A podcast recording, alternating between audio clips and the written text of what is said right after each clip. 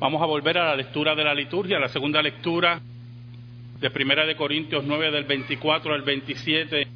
El título de mi sermón es La mayordomía en el servicio. En el 1996 se estrenó una película de Steven Spielberg en busca del soldado Ryan. Y la película comienza, y es importante ese aspecto de la película, cuando un grupo de mujeres que están preparando diferentes cartas de la muerte de los soldados en el frente en la Segunda Guerra Mundial, una de ellas se da cuenta que el apellido que estaba leyendo lo había leído en otra carta.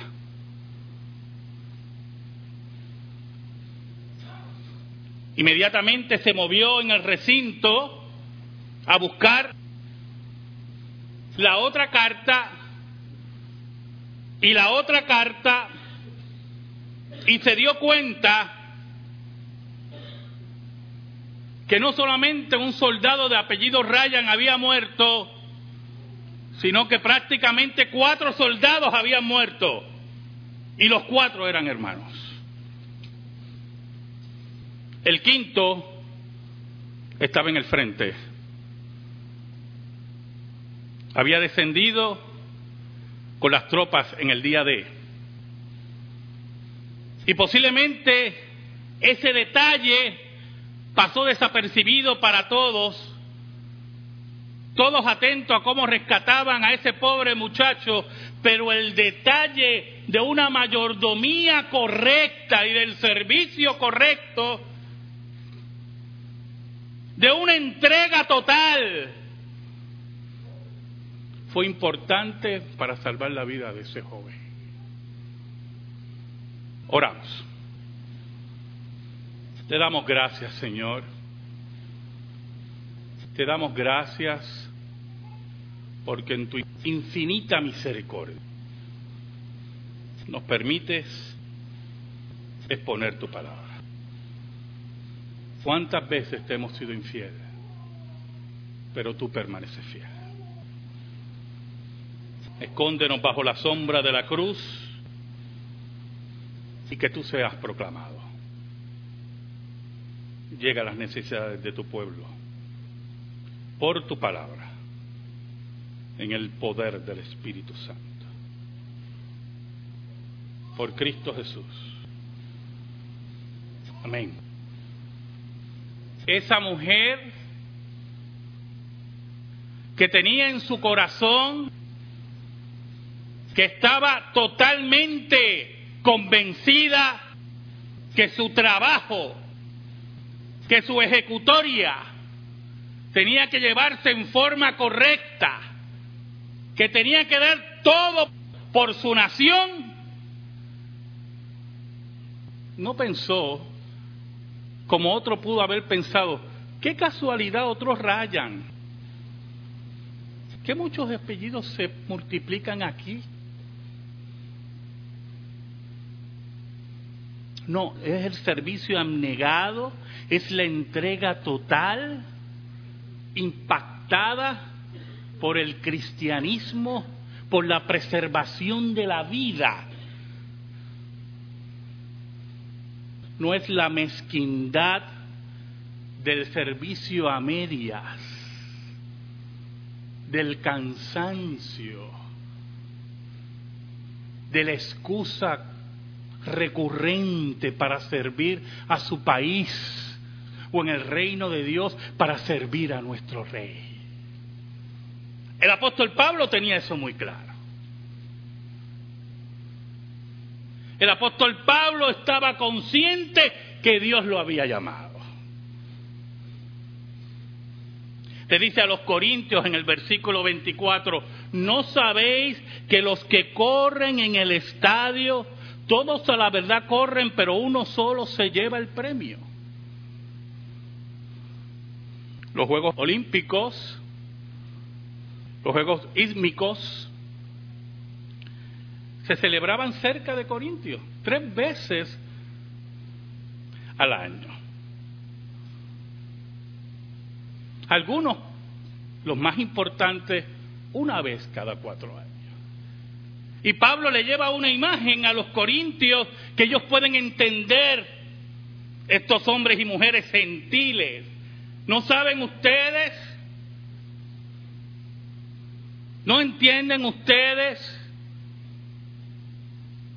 que ahí en el imperio romano que hereda esos Juegos Olímpicos, en el área del circo romano, estos hombres van y corren a la verdad, pero solamente uno se lleva el premio, uno se empeña, uno hace el servicio correcto, uno hace la entrega total.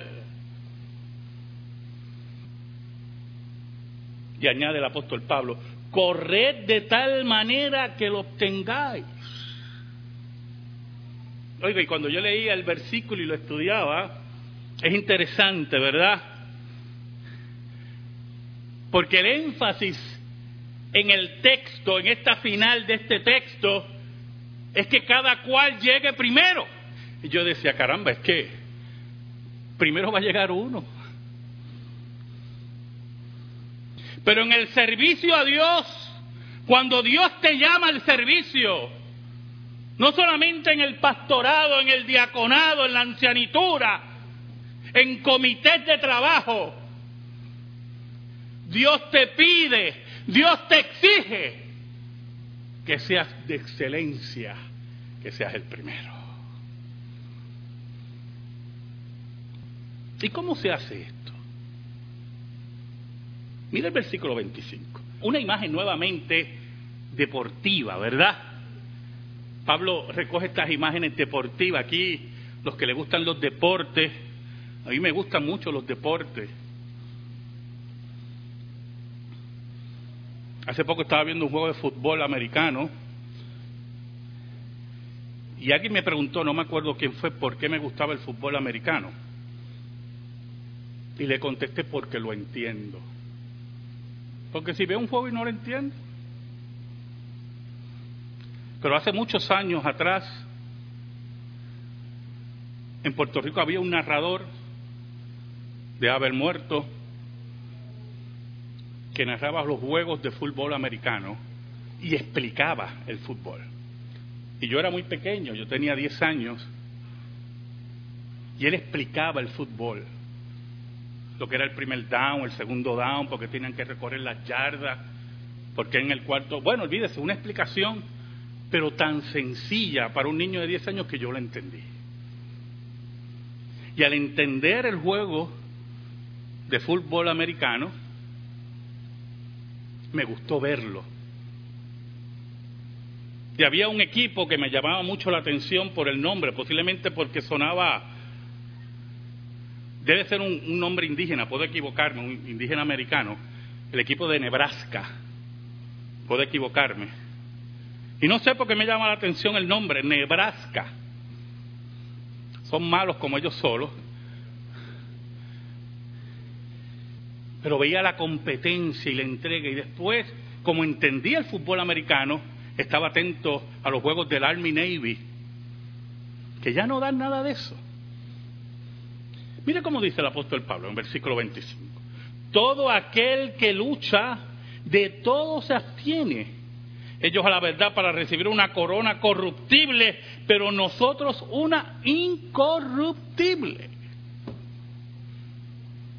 Mire qué tremenda es la mayordomía, el servicio, en el trabajo, en la lucha deportiva, para ellos ganar esa corona, esos laureles, Ellos se abstenían de todo, hacían ejercicio, luchaban. Y Pablo toma esa imagen. Mire cómo ellos se esfuerzan. Son mayordomos de su cuerpo, son mayordomos de su tiempo, son mayordomos de su servicio en forma correcta para una corona corruptible. nosotros, dice el apóstol Pablo, que servimos al Dios verdadero,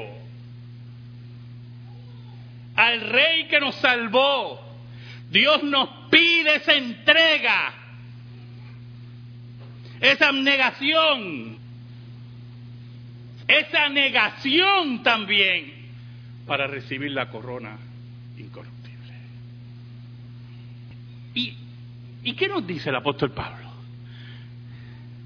Que todo aquel, escuche bien, que todo aquel que es llamado por Dios al servicio que fuera en su cuerpo, si no entiende que esto es una labor de constancia, de lucha,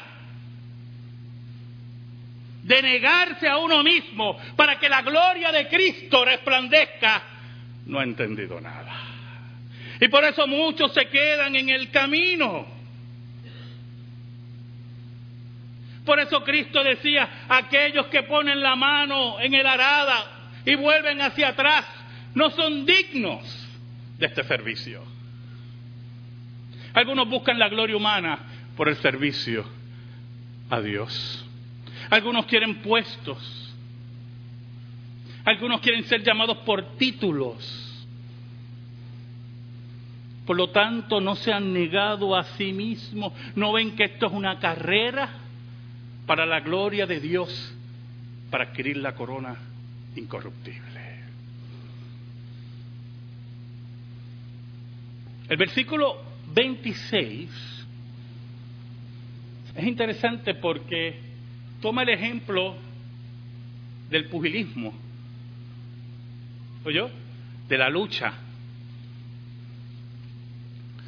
Y los boxeadores, ¿verdad? Yo tengo dos o tres aquí fanáticos de esa cosa que le dicen que es deporte, llamada boxeo, donde dos seres humanos se van a un ring a arrancarse la cabeza y donde lo rodean un grupo, entre ellos muchos cristianos, gritando, mátalo, mátalo. Yo no le estoy diciendo nada, usted vea lo que usted quiera. Pero en 1971 había un hombre bastante bocón. Mohamed Ali retó a Joe Fraser Joe Fraser era el campeón mundial.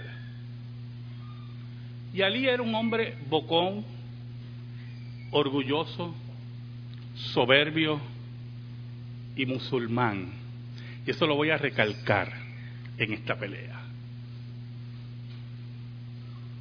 Joe Fraser era un hombre de New Jersey, de poco hablar, de poco estudio, Ali tenía el don de la oratoria. Era ofensivo y era un hombre imponente cuando usted lo veía. Alto, pero alto, de brazos largos, que se entrenaba muy bien. Y yo era un hombre callado, sencillo, que recibía los insultos y su alma se iba poco a poco agriando. Y cuando llegó el día de la pelea, el 8 de marzo de 1971, fue un espectáculo en el Madison Square Garden y todas las apuestas estaban a favor de Ali, el bocón, el musulmán, y allí ese joven bautista Joe Fraser, solo en su camerino, mientras las luces alumbraban a Lee en su camerino, y seguía llamándole mono a Joe Fraser, y retardado mental, y cuando sonó la campana, ese día se demostró lo que es el trabajo duro cuando uno quiere llegar a la meta. Como dije al principio, Joe Fraser le arrancó la cabeza. Pablo dice, así que yo de esta manera corro, no como a la aventura, no con ningún, sin, sin ningún propósito, como algunos corren, sin ninguna meta, por la gloria humana, por lo que dirán, no corro así, De esta manera peleo, no como a quien que golpea el aire. Entonces es una imagen interesante, porque cuando uno se entrena, los boxeadores cuando se entrenan, ¿verdad? Van corriendo y van dando al aire, no sé por qué, pero ellos sabrán. Y Pablo dice, no en esa forma yo me entreno, sino sabiendo cuál es mi meta, cuál es mi llamado, cuál es mi responsabilidad como mayordomo de Cristo, quien fue el que me llamó mi rey, mi Señor. Es el Cristo que nos llama, que nos pide el ciento por ciento. Es aquel que nos pide que estemos atentos a los detalles como aquella mujer en esa hora para salvar la vida de un joven perdido en Europa es el Cristo que nos llama para que seamos, como buenos atletas, prepararnos y llegar a la meta sin excusa. Es el Cristo que nos pide el tiempo que Él nos da. Porque el día que nos quiera quitar el tiempo, usted no podrá hacer nada. Ahora, el versículo 27 siempre ha traído, todos estos versículos han traído confusión, algunos que no entienden muchas cosas. Desde el punto de vista claramente bíblico, el apóstol Pablo está hablando de recompensas por el servicio correcto a Dios. No está hablando de la salvación.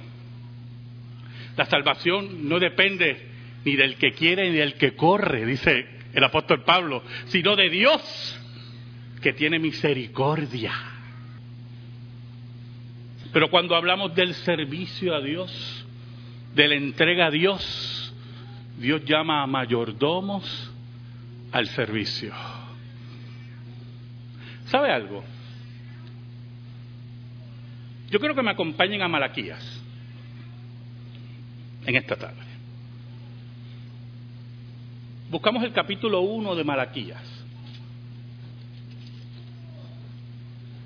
Malaquías tiene profecía contra aquellos mal servidores, aquellos malos mayordomos que Dios llama al servicio y hacen su servicio a medias, o peor, o peor, que ven el teléfono del pastor en el celular y, ah, qué fastidio. que querrá el pastor ahora. Y mire el versículo 13. Habéis además dicho, oh, qué fastidio es esto. Y me despreciáis, dice Jehová de los ejércitos, y trajiste lo hurtado, o cojo, o enfermo, y presentáis esa ofrenda. ¿Aceptaré yo eso de vuestra mano, dice Jehová? ¿Qué es lo cojo? ¿Qué es lo enfermo? ¿Qué le das a Dios en el servicio, hermano? Dime, ¿qué le das a Dios? ¿Lo que te sobra de tiempo? Pastor, si tengo tiempo, voy. ¿Qué le das a Dios en el servicio como buen mayordomo? Aquel que tuvo todo el tiempo para ti. ¿Qué le das a Dios? ¿Saben lo que hacían los sacerdotes? Los falsos sacerdotes, los que habían sido malos mayordomos en el servicio a Dios. Mira el versículo 14. Maldito el que engaña, el que teniendo machos en su rebaño, promete y sacrifica a Jehová lo dañado. ¿Sabe? La ley de Dios, la ley de Dios exigía que los sacrificios fueran de animales perfectos. No podían ser cojos, no podían ser ciegos, no podían estar muriéndose de flacos. Animales gordos y perfectos, porque eran un tipo del sacrificio perfecto que llevó Cristo. Pero allí estaban esos malos sacerdotes, esos malos servidores, esos que no saben hacer su mayordomía completa, correcta contra Dios. Y decían que era un fastidio la ley de Dios, que estaban fastidiados, estaban hartos y llevaban lo peor para Dios, lo cojo, lo ciego, lo flaco para Dios, lo enfermo. ¿Y qué tú le entregas a Dios en tu servicio? ¿Lo cojo, lo ciego, lo flaco? ¿Eso es lo que le entregas a Dios? ¿Sabe algo? Si usted estuvo atento a la lectura de la liturgia en el Antiguo Testamento, Malaquías hace un llamado a Israel que vuelva a la ley de Moisés, que vuelva el carácter de Dios, el carácter que exige perfección, el carácter que exige un servicio excelente, el carácter de Dios que sigue hasta lo último en el sacrificio que en medio del cansancio nunca vamos a renunciar, que en medio de la desolución caminamos junto a Cristo. Por eso el apóstol Pablo decía que aunque estemos derribados, estamos triunfantes, aunque estemos pobres, estamos ricos, aunque tengamos hambre, estamos saciados por la excelencia de Cristo Jesús. En el versículo 27 Volvemos a Primera de Corintios.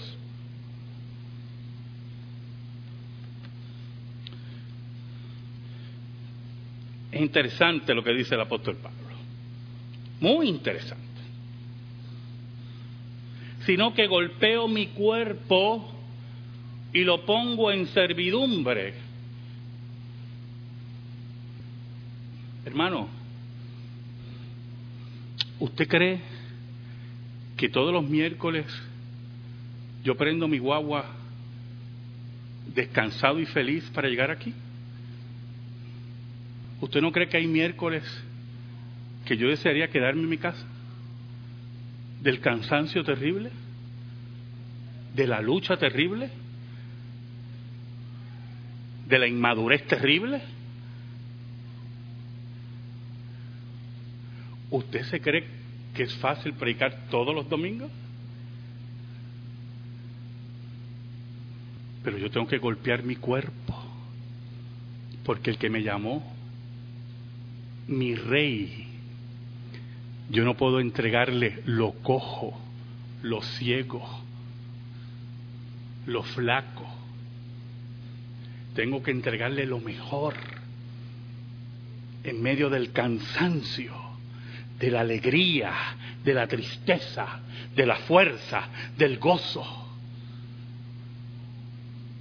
Y el apóstol Pablo lo tenía claro. ¿Usted ha estudiado la vida del apóstol Pablo? ¿Usted ha leído Corintios? Primera de Corintios. El apóstol Pablo era apóstol. Era un hombre de Dios tremendo. Y Moisés una cosa tremenda, hermano. Yo no puedo ni, ni, de lejos. Porque yo le había pedido a Dios una bola de fuego sobre Corintio.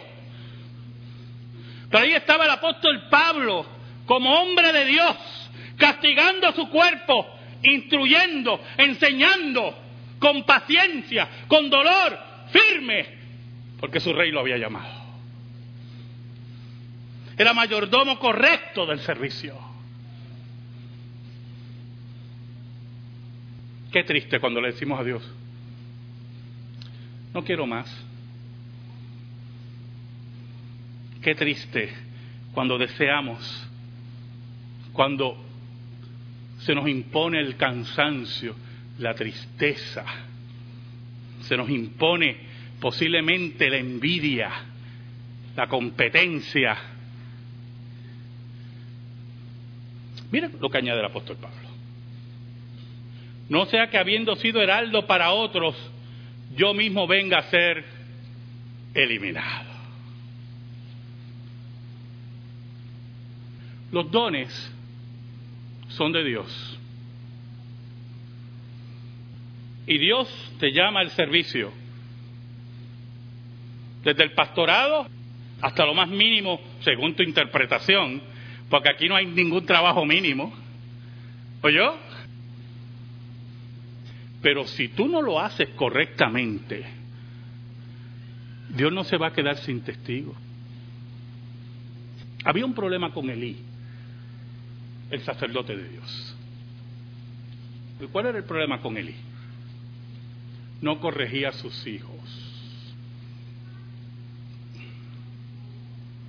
Eran unos sinvergüenzas, unos patanes.